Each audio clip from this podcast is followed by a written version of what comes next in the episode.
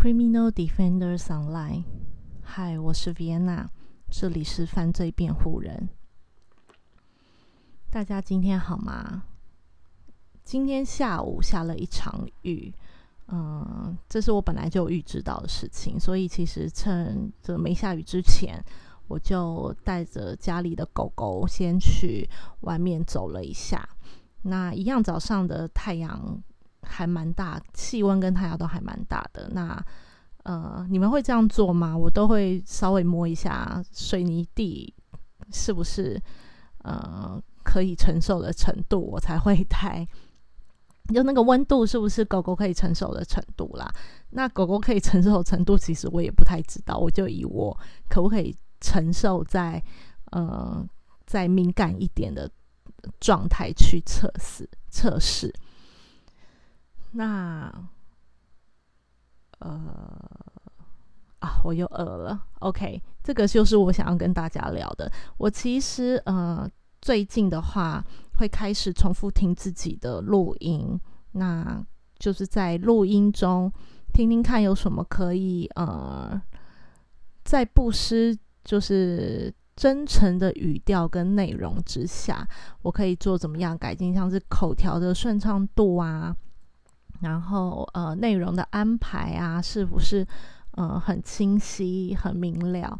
那让听众们可以呃比较快进入视听的状况。那呃，除了就是设备可以控制的这些呃自己可以控制的因素，可不可以做一些改进？那我昨天就听到一个我觉得非常烦的。就是一个状况，就是我会这样一直呃呃，然后就没有说什么话。你们会不会觉得很烦？我个人觉得很烦，然后就觉得啊，昨天那个录音真的是呃录的不太好。一方面那个是我的口语词啦，然后二方面是嗯，就代表我可能词穷了，就是嗯。也也请大家，也请大家，就是就是放过放过我一马，因为一是，嗯，我几乎是先先看，然后及时的及时的把，呃，我有的资讯写下来，所以所以呃，你说过有一直练习练习练习的那个机会，呃。我就没有安排在录音里面，呃，我一直在面，呃呃，那这个是我的口语词，你知道，习惯很难很难，就是改进。但是因为我自己都觉得很烦了，所以我想要把这个这个部分改掉。那希望大家给我一些时间，可以陪我听听看，我到底有没有把这个不能说坏习惯啦，就是因为他也没多坏啊，对不对？就是把这个习惯改掉，让大家听起来的话是比较顺畅的，不会呃中断这样子。OK，那再来的话有一个内容的部分也，想跟大家呃解释的，就是其中呃昨天的话，我有一个例子是说我半夜自己走出去逛的例子。那这一个例子其实我好像听到后来。就是不了了之，好像有点模糊了。我为什么要举这个例子的？就是模糊的本意啦。那是因为想要想要想要跟大家说的是，像日本小日本父母为了要为了要就是培养孩子的独立性，那他们几乎从呃，学校到家里这一段路程，差不多十五到二十分钟的路程，会嗯由他们自己走，而不是父母去接他。我不知道台湾是不是有，是不是这样？因为我还不是爸妈。那我小时候其实是自己走回家的，但是我是有协就协协伴啦。那当然，当然其实。在这个过程中，我也有碰过怪叔叔跟怪哥哥。那嗯，这个之后可以跟呃相关的，可以再跟大家做分享。所以其实那个例子是要讲的是日本人小孩子自己走在路上，是不是也有那个惧怕感，或者是其实为了要培养这样的独立性，呃，无论是社会或者是父母都有呃保护儿童安全的一些配套措施。今天的话也会讲到这个日本培养日本父母培养小孩子独立性的一些呃情况。再来呢，就是要讲到我的仪式感了。知道我的仪，嗯，有听过前几集的朋友们，应该有听到我说仪式感的部分，就是喝酒点香，喝酒点香听音乐嘛。对，那音乐的话还是一样，就是还是 home 的音乐，因为我想要的黑胶还没有过来。所以就继续听，那其实也不错听，所以就先没有改变。嗯，点香的话就持续还是点圣木那一块，就是可以，它是比较，它是比较属于檀香类、沉沉木类的那种木质调香气，所以可以安定、安稳精神。那喝酒的话，其实，呃，之前的那一瓶我已经喝完了。对，那今天换的是西班牙西利欧红葡萄酒，二零一八年份的。那这个是我去采买呃食材的时候呃选购的一瓶酒，它其实非常的非常的物美价廉，物美等一下可以跟大家说一下，物美价廉。那它也有得到柏林葡萄酒展的金牌，也有波尔多葡萄酒大赛的金牌。嗯，那这一杯这一瓶酒的第一口喝下去可能会比较有刺激感，比较酸涩。我觉得这个是因为我不是喝烈酒，我不是习惯喝烈酒的人。如果习惯喝烈酒的人，其实这一这一个部分应该觉得还好。那其实如果喝顺口的话，它会带有梅果的味道。我甚至会觉得会有，因为红酒比较浓郁，它的口感比较浓郁。这一瓶啦，那我甚至会说它会带一点点乌梅的味道。它即使喝完了，嘴巴都会有那一种梅果味。那，嗯，我查到的，我查到的资料基本上它是还蛮适合配红红肉的。OK。那这个就是跟大家跟大家呃分享的分享的酒品，其实全联就买得到，全联就买得到了。OK，那我不知道是不是每一家全联都有啦，那可以去看看，因为全联呃就是后来进了很多很不错的红酒，那也不是非常的昂贵，也都是入。入门，呃，入门款也非常好喝的红酒，所以大家可以去选购。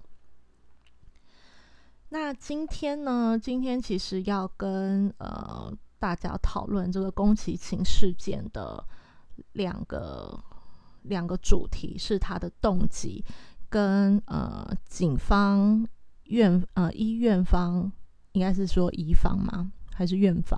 医院方好了，还有法院的部分。那，呃，他的动机是什么？然后是什么造成了他这样的动机？那还有呃，检呃，警方、医院方跟法呃法院这一方面是怎么去呃去侦查，然后怎么去判断，怎么去鉴定？然后后来的结果，法院是怎么判定的？那今天的话，会跟大家讲这这几个主题。那先来，嗯，跟大家纠错一下内容。呃，昨天的内容是它的时间轴，还有一些简介。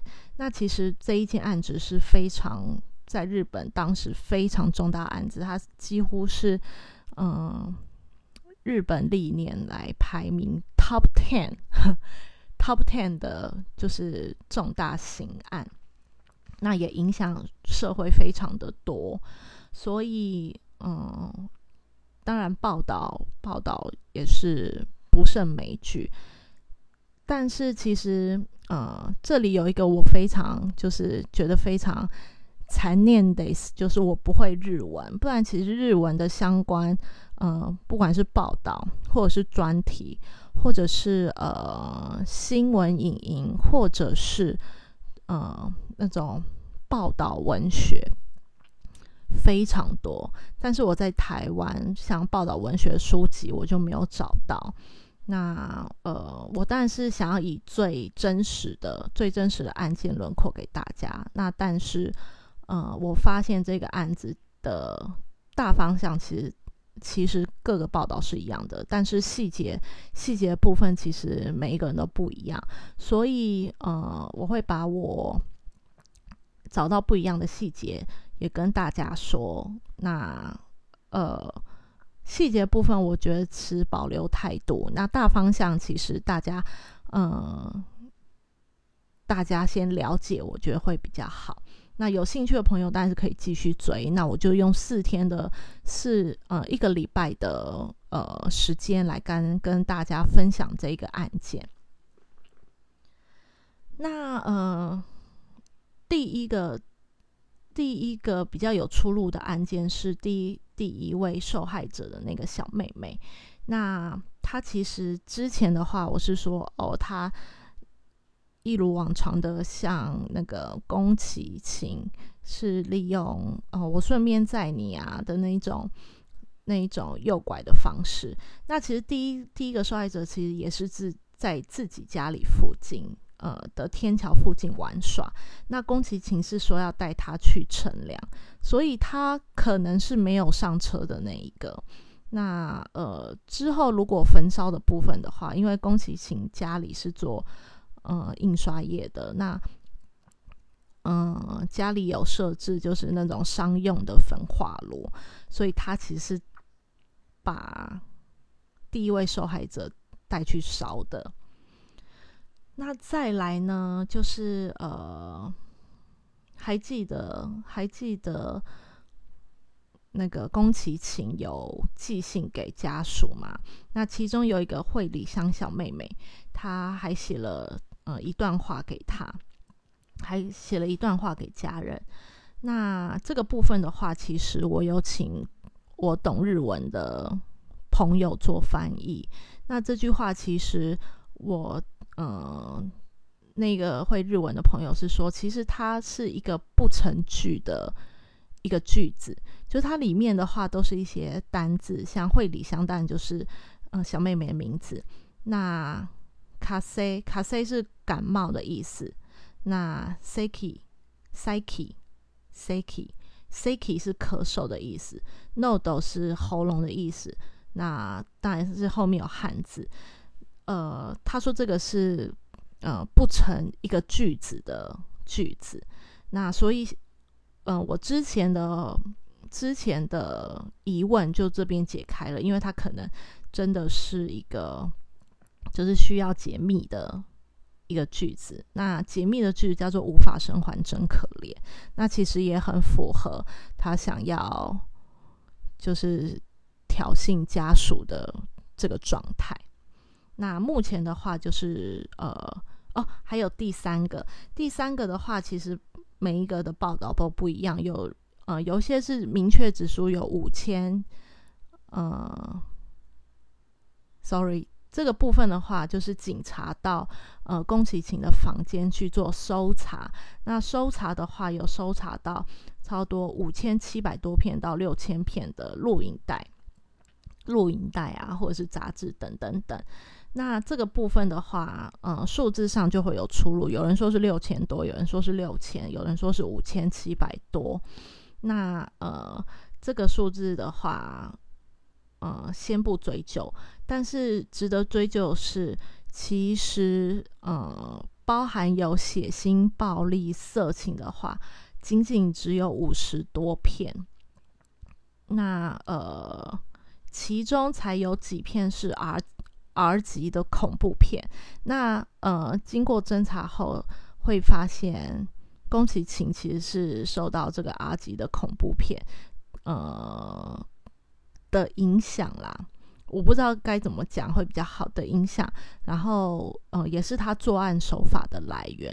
所以，其实所谓的 A 漫啊，A 漫啊，然后嗯 A 级的动漫啊，哦 A 级的动画啊，A 片啊，其实没有那么多，就超多五十，但是这五十呃五十多片，却是可能会是影响他最深的呃最深的关键，这样子。OK，那我们接下来就进入呃主题。我们先来了解一下他的呃家庭与人际状况，那再来会跟大家讨论在警方一方、辩方，呃，就是他的辩护辩护室、辩护室跟法院之后的决定跟裁决。那呃再来的话，会跟大家呃分享两个呃。两个内容，一个是甜点抗辩跟日同独立养成。那甜点抗辩是我在查询嗯资料的时候看到的名词，我觉得哦有点可爱哦。那所以我就稍微查了一下它是什么样的意思。之后最后的话就会跟大家做分享。那呃资料来源的话都是从呃维基百科跟呃每日。每日新闻跟其他的报道综合起来的，那跟我，呃，报道非常多，影音非常多，所以我超级希望自己，就像我之前说的，我超级希望自己会日文，因为我只会五十音，我只会呃还念得出来，但是我不懂那是什么意思，所以，嗯，我是不是之后要去学日文？我不知道，对。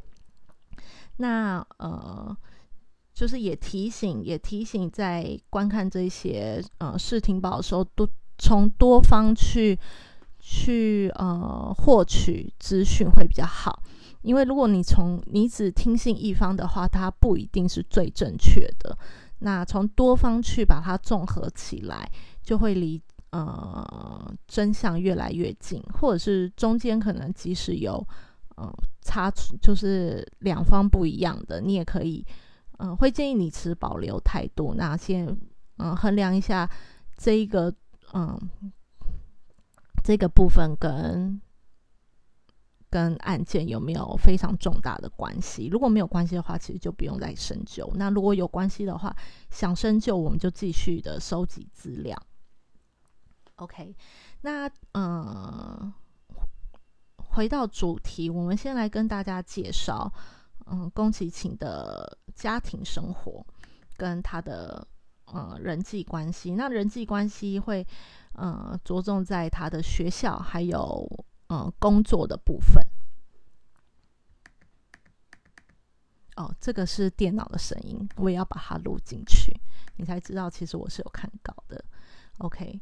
那宫崎勤家里其实是非常富有的哦，那社会地位也很高。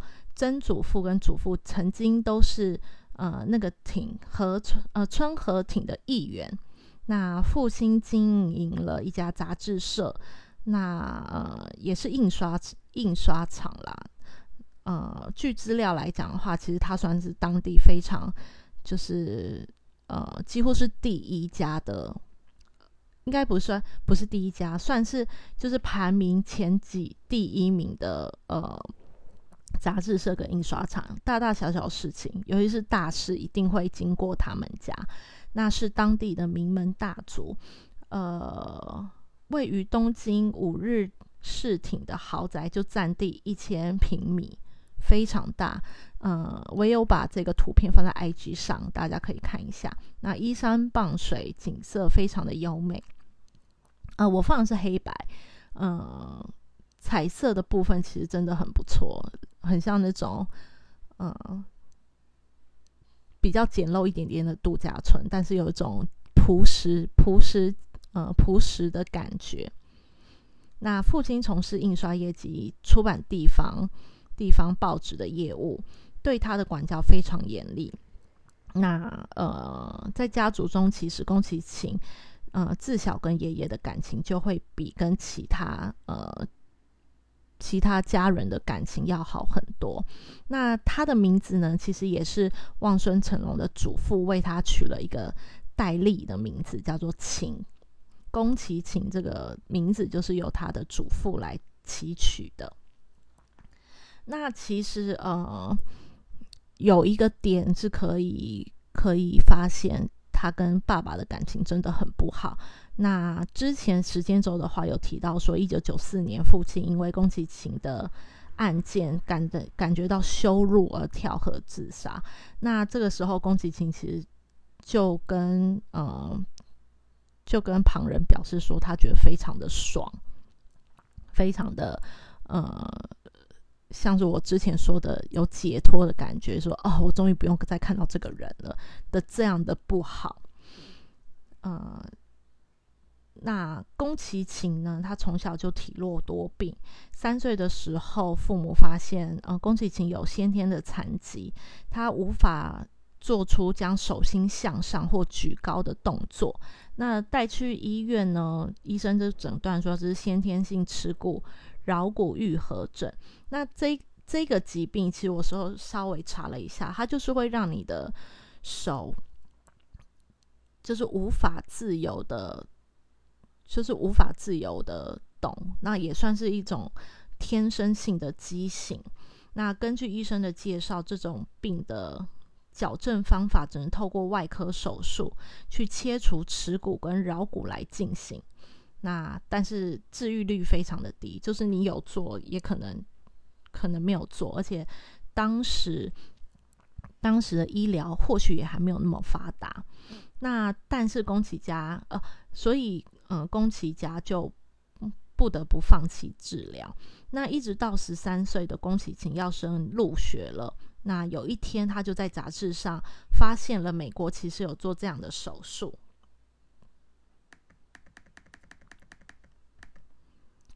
听这个声音有没有很疗愈？有做这样的手术，然后可以治疗他就是类似的手臂残疾。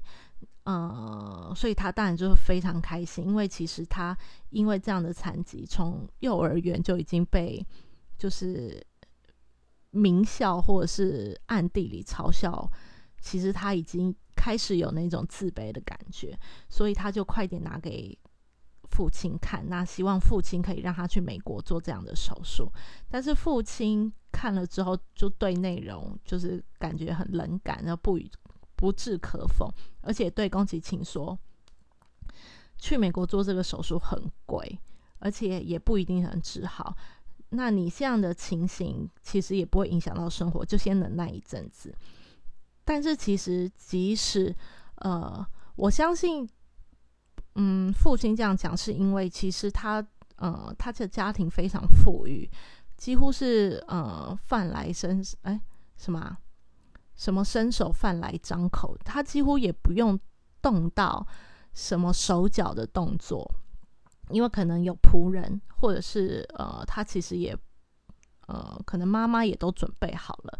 那但是其实，在他的学校生活，在同才之间，他可能呃，并不是那么顺遂。他变成什么事没有父母在身边，他变成什么事要自己做，所以。呃，这样的嘲笑，那这样的呃自自主能力不完全的部分，其实对他不在父母身边生活，是不是就造成了呃，其实非常不方便的影响？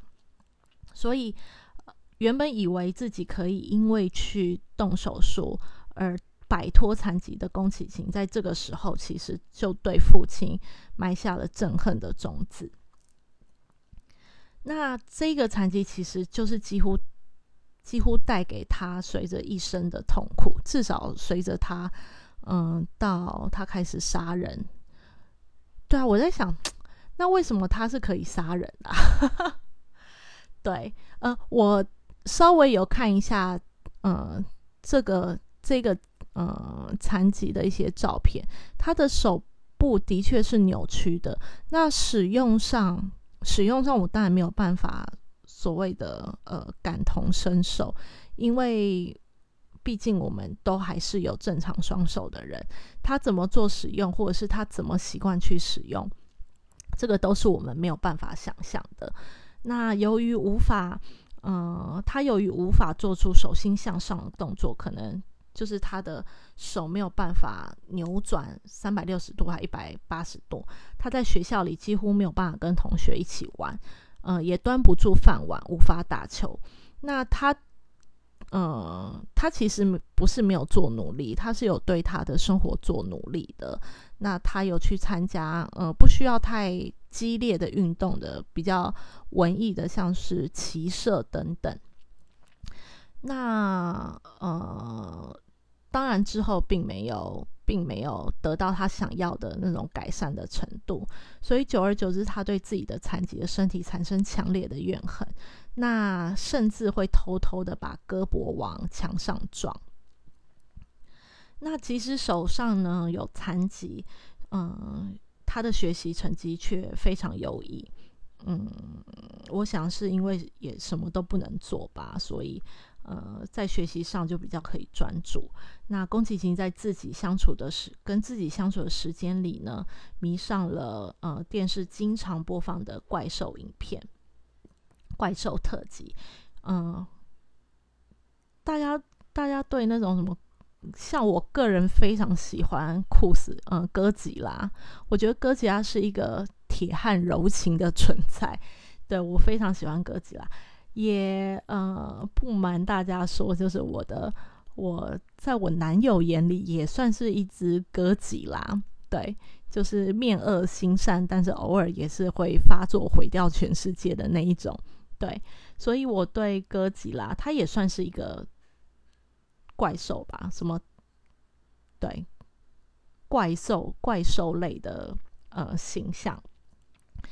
那所以他便开始热心的收集一切一切相关于有怪兽啊，或是超人的东西。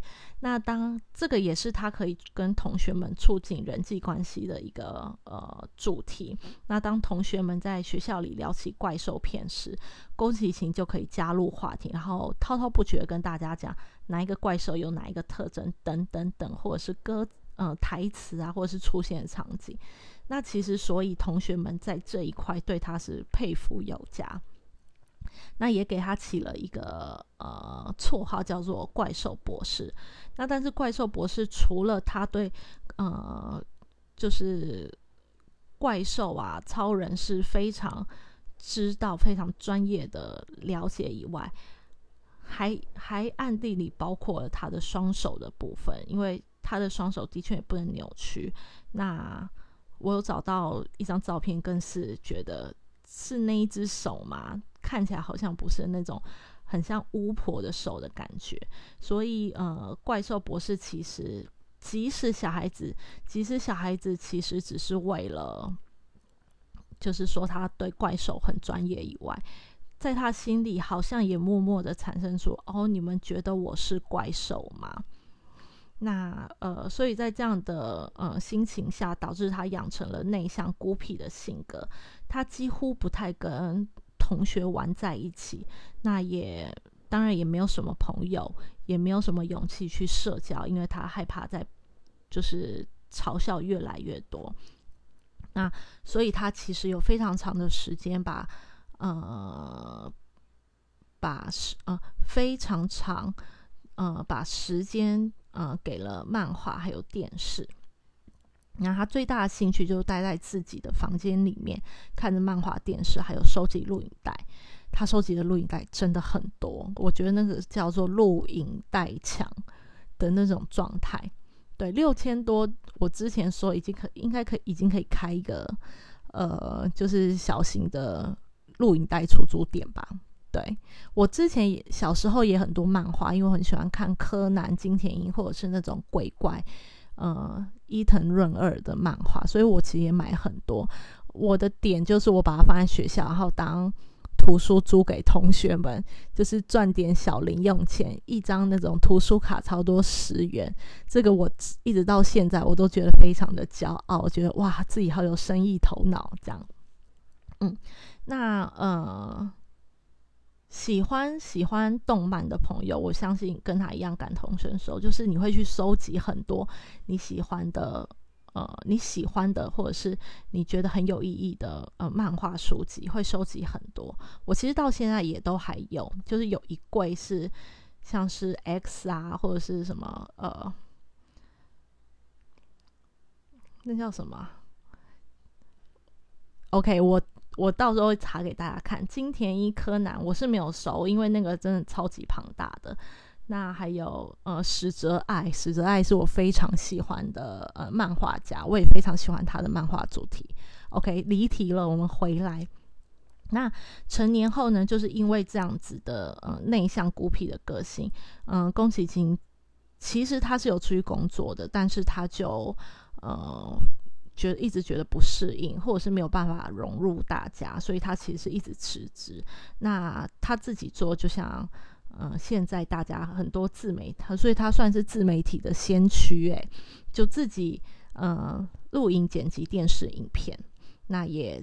利用自己自家的呃印刷厂出版动漫同人志，那其实他的这些行为如果没有后面案件，其实跟我们大部分的人都一样，就是我们总是有想要呃离群居所的时候，或者是我们就自称我们自己是边缘人，或者是我们就是很我们就是动漫仔，对。所以，呃，其实跟大部分的人，或者是有一部分人，其实是没有什么两样的。那他甚至是不用去担心他的呃生活资源够不够的一个呃呃生活状态、家庭状态。那一直刚刚有提到说，他跟爷爷的感情非常的好。那一直到一九八八年的五月，最溺爱宫崎骏的祖父呢，在一次外出散步的时候发生了脑溢血，那不久后就过世了。那呃，其实那种那种失去的心情是很沉重的，因为呃，像我自己也是跟祖父非常的好，我算是。嗯，之前有说我是一个蛮理性的人，那我只有在亲密的人面前，我才会呃表现出我感性的那一面，我可能才会掉眼泪。那嗯，的确，爷爷嗯离开的时候，我是哭的最惨的那一个，因为我从小其实是爷爷带大的，那爷爷对我的对我的教导啊，或者是呃。个性的养成其实也是最深的。那呃，宫崎勤在祖父的呃葬礼上的表现呢，就是他是大发雷霆的。那对呃前来参加遗产分割仪式的亲戚们都破口大骂，就是那种你们只是想要来分财产，平常平常也没有在看你们在关心爷爷的那种感觉。那甚至在呃，因为勃然大怒嘛，甚至把家里的窗户跟门都打破了。那所以去世后呢，其实他开始妄想吃掉女童的尸体，呃，作为祭品来献祭。那呃，据一呃，据一位跟他就是通信，呃，十几年的主编，日本主编。叙述说，他在叙述呃，叙述他在呃跟宫崎骏、宫崎勤通信的这一段时间，他对他对就是吃掉女童的尸体这件事情，跟是为了要让爷爷复活的这个这个状态，他是不觉得他有做错的。那呃，于是三个月后，他的生日的第二天。他就开始了他的杀人计划。那在警察的盘问下呢，他其实就是当然跟呃警察说他是他吃女童是为了让爷爷复活。那呃不吃他们的心脏是因为心脏是女童的灵魂。那他们的灵魂当然没有办法救救得了爷爷，只有吃下他的手啊、脚啊，甚至身体啊。我在想象是给。让他拼凑成一个完整的身体，然后让呃爷爷的灵魂进去，就此复活，这种这种感觉吧。OK，那嗯，也根据根据就是侦查，呃，对他的侦查，宫崎勤每次杀害了女童，就会把家里的房间调暗。然后再放置搞人形，那搞人形是什么呢？搞人形其实，嗯，大家有印象吗？就是日本人要诅咒别人的时候，会拿那个草人，然后把它钉在树上。呃，这个部分就是听到这个东西是有点毛的那种怨恨度有多高，就是搞人形，那个东西就叫搞人形。那穿着黑色的衣服，头缠着一字经，就是其实就像就像你要去诅咒别人的那个形象。那点上几支蜡烛，然后双手上下挥动，但不可能是大幅度的挥动，就是它。可以到极限，然后来举行，呃，就是想要让祖父复复活的仪式。那再来，其实他也，他即使做了这样的仪式，他也同时又担心，如果把爷爷的尸体留下来，会出现两个爷爷。这真的不是我们一般人可以想象的事情。所以他就吃掉了爷爷的遗骨。对，那呃，嗯，他会不会有食人症？我好像听过有人说，有人说其实有一种呃症状叫做食人症，他呃对于人肉这个部分其实是觉得津津有味的。那这个部分我们就不深究，因为没有没有报道说他有食人症这个部分。OK，那嗯，接下来的话就先帮大家呃科普一下，呃，他的手上的残疾。那有非常多的说法啦，非常多的说法，可能是各个国家的翻译不同，或者是。呃，诠释不一样。那呃，我这边在找到不一样的说法是先天性桡骨耻骨不全症，那其实也很类似。那疾病的定义，呃，本病是一种罕见先天性上肢桡侧发育不完，呃，发育不良所导致的呃畸形。那呃，为什么会得这种病呢？其实这种病的病因尚未完全确定。那研究发现，肢体发育早期，由于一些因素的影响，使得呃引导骨骼生长的神经受到抑制，所以就可能会产生这样的疾病。呃，这个其实让我想到了龙虾手。我有稍微去查一下龙虾龙虾手是不是也是这样的状况？那但是龙虾手呢？呃，它比较多是基因的问题，所以龙虾大家对龙虾手印象嘛？American Story Horrible Horror Story，就是里面有那种奇呃奇异奇异马戏团里面有人是龙虾手，那这个部分是由基因去影响的。所以就不像它是因为呃生长神经受限制。那这种疾病有分三个类型，一个是桡骨发育不全，一个是呃桡骨部分缺乳，一个是桡骨部分完全缺乳。哦，一个是部分缺乳，一个是完全完全缺乳。那这个比呃。这个病有哪一些症状呢？它主要是有萎缩、桡骨萎缩或缺失，那耻骨受影响而变短、弯曲，嗯，相应的肌肉萎缩、无力，或者是呃缺乳，那多合并呃腕长指骨，然后血管跟神经的畸形。那这个部分呢，呃，治治疗的部分的确还是以手术为主。那那那一直到现在，是不是有更好的技术可以让它复原？这个呃，可能要医学专业的专业的朋友来跟我们分享会比较好。那呃，其实也有一点是，嗯，宫崎勤其实是早产儿，所以会不会是因为早产的呃并发症状况，呃？有些报道说，有些报道有把它标明出来，有些报道没有，所以这个部分大家也可以持呃保留，就是保留态度。那再来是呃，其实以他以呃，在我们就要讲到是呃院方的部分，院方如何呃做精神判定的部分是怎么样判定的？那呃，其实对这样子类似的。嗯，所谓的杀人犯或者是连续杀人犯，嗯，一定都会走到这一步，就是精神判定。那呃，我在想，是不是无论无论呃辩方有没有提出这样的要求，为了去了解，为了去了解呃犯人的动机，呃，或者是他为什么要这样做的，呃，一些嗯作案手法。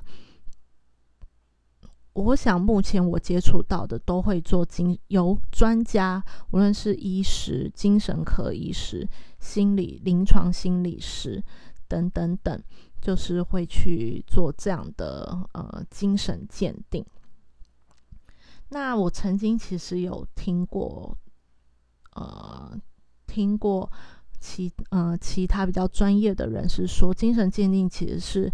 比较准确的对他的精神做呃判断，那这个部分其实现在已经发展到，他可以知道说你是不是装的，那就请大家如果是这方面的专业的话，可以跟我们分享一下，你如何去判断他是不是装的，或者是有什么机制可以去判断他是不是装的，或者是他只是想要利用呃。很多很多这样的呃犯罪，是不是想要利用精神判定来减刑，或者是逃，嗯，甚至无罪的状态？那其实宫崎勤被捕之后，就不断的变成是有一位有一个老鼠人指使他这么做的，并呃，就是指使他这么做，并影响他的心智去这么做。那他也画了一个老鼠人。那其实中间他的呃辩词一直。呃，增加或者是反复，那他也有说他不知道他自己做了这些事情，就是呃，那可能是其他的人格做了，所以他自己不知道他自己做这样的事情。那其实，在逮捕他的第一次逮捕他的时候，就有对他呃，警方就有对他做简易的精神鉴定。那呃，鉴定的内容叫做呃，鉴定的内容。呃，以下就跟大家分享，他并没有理解障碍，就理解问题的障碍，理解呃事事情原貌的障碍，他并没有。OK，所以他是可以，他是可以理解或者是判断的。那再来的话，他有备注式妄想症，备注式妄想症跟天生的，呃，我这个部分会就是平铺直叙的，就是。呃，叙述下去，因为我不是专业，我怕我讲错。因为讲错的话，嗯，对，用精神精神判定去贴人家标签，或者是呃这个部分的话，呃，我并不想要参加自己太多的想法。对，OK，那也有天生残疾的精神损伤。就是他的手手部是天生残疾，然后导致他的自卑啊，或者是等等等的精神损伤，但呃这些不构成精神分裂的状态。那他也产生了呃自我逃避啊，自我封闭逃避社交的呃这种人格。那通常这种人格是来自于不信任还有自卑感去形成的。那他之所以呢选择呃。动漫女或者是幼女作为欲望的代替品，是因为他不敢靠近一般的女性，所以他用呃比较弱小的、他可以控制的，或者是虚拟的女性去做欲望的代替品。那这个部分呢，呃，被判定为属于人格障碍的范围。那而且其实他是有具有刑呃承担刑事责任的能力。呃，这个部分报道也有讲到说。其实整个案件要讨论的就是他有没有，呃，他有没有行为能力去，呃，承担他做的这件事情。所以精神鉴定的部分也都会琢磨在他是，呃，行为能力，呃，完全行为能力力人，或者是有限行为能力人，或者是无行为能力人，然后责任限度在哪里？好，那再来的第二次，第二次的精神鉴定是，呃，在第一次审理的一九九零年的三月三十号，那在审理中呢，宫崎勤公主将少女的手掌、脚掌切断吃掉的这样的罪行，那当然就是让大家大为震惊。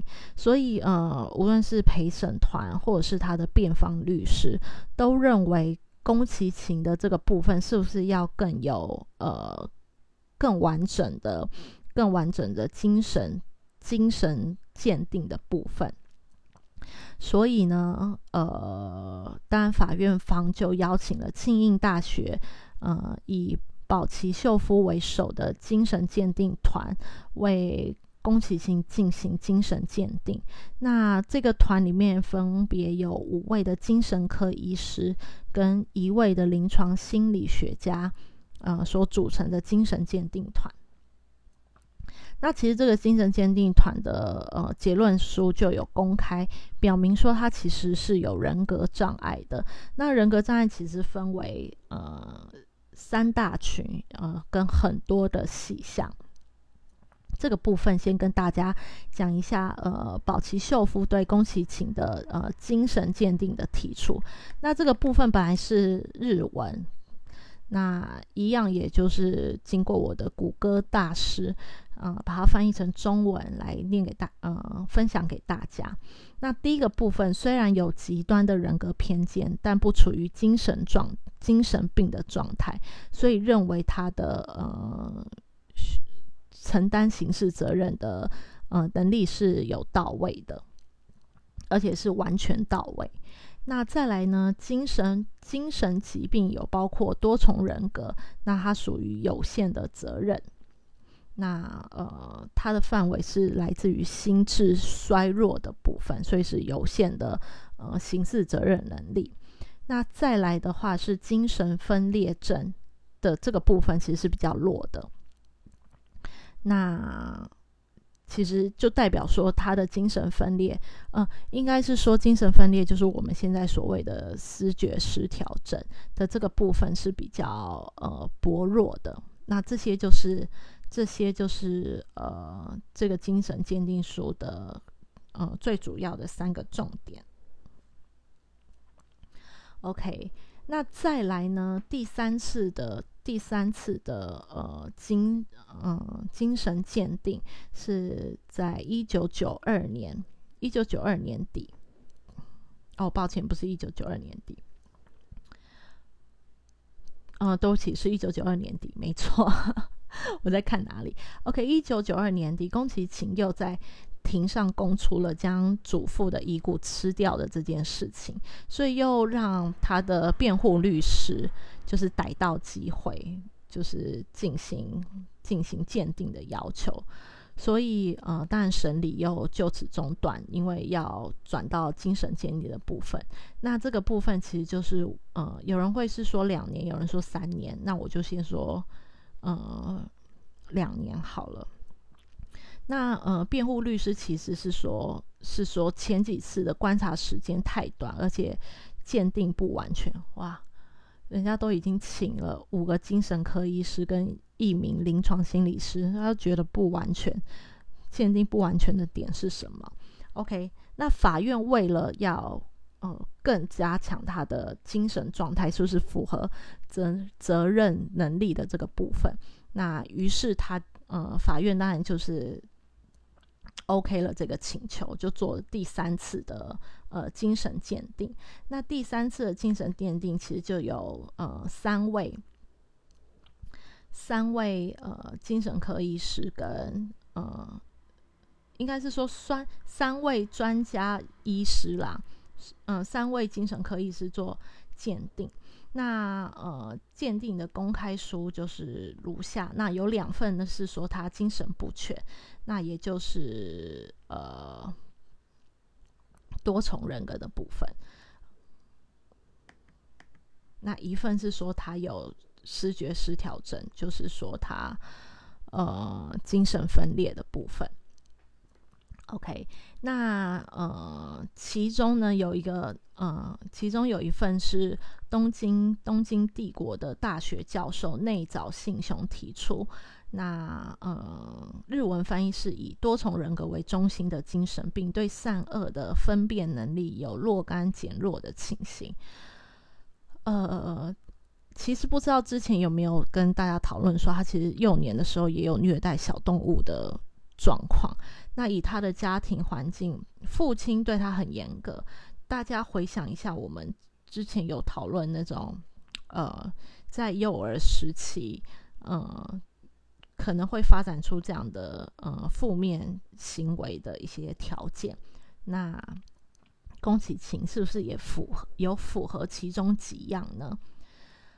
那做完了做完了呃这三次的这三次的鉴定啊，第三次的鉴定就认为，嗯，宫崎勤是比较是限定责任能力说啦。那但是嗯，检察官还是基于强制猥亵、诱拐、杀人。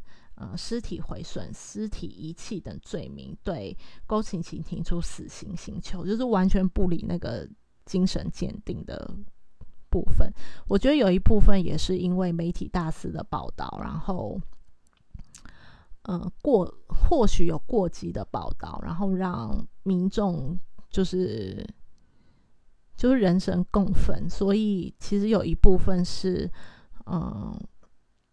是比较是人心人心抚平的，我想啦，我想可能有一部分的呃求刑是为了要抚平人心。那当然，被告这边呃，既然精神鉴定已经判定出来说是限定有限责任嘛，所以被告方这边就提出了精神上丧失所造成的精神衰弱的抗告。那其实这个部分的话，大家有有没有一点点的连接？就是连接到呃，我之前有说的呃，王俊王景玉的那个小灯泡事件。那他的确，他的确是被呃判定是失觉失调症嘛，然后逐渐发展出杀人后就嫔妃来满足他性需求，的就是脱离现实跟偏。呃，偏颇的逻辑思考的妄想的内容。那呃，小灯泡这个案件我就不多说，因为其实非常近期的案件，资讯也应该非常的多。那嗯，其实我自己也有接触，因为工作关系，自己有接触过失血失调呃的经验。那他们的确会。可能一开始你会觉得他是正常人，像我呃在谈话前会很像正常人。那他们开始呃，你也可以从他们其实不讲话，你根本不知道他有精神状状态有问题，因为有些精神状态可能有问题，他可能从外表就看出来。但就是呃，思觉失调症，如果他并没有多做其他的。动作的话，你是看不出来的。那一开始我还跟他聊了天，一直到我后来听到他说的话越来越不对劲，我才呃把这件事情形容给比较专业的朋友。专业朋友就说：“哦，那他可能是失觉失调症的妄想。那呃，其实妄想内容很常是，呃，有人要杀他，或者是呃，有人跟踪他，有人在他的脑。”里面放了晶片监听他等等等，大部分内容都是这样。每一个人，呃，一些人有患有这样疾病的人的内容都是如此。对，那嗯，我那个时候的做法是顺着他的话说，那呃，就是不要没有激，嗯，不去激怒他，顺着他的话说跟。转移话题，将他呃安置，或者是呃让我自己离开现场这样子。那这个就是我接触呃失觉失调症的呃算是客户的经验。那因为时间的关系呢，呃，我会把呃今天要说的内容分为两集。那呃一部分。就先到这边，那呃下一集的话，有兴趣的朋友当然可以继续听喽。那先这样，拜拜。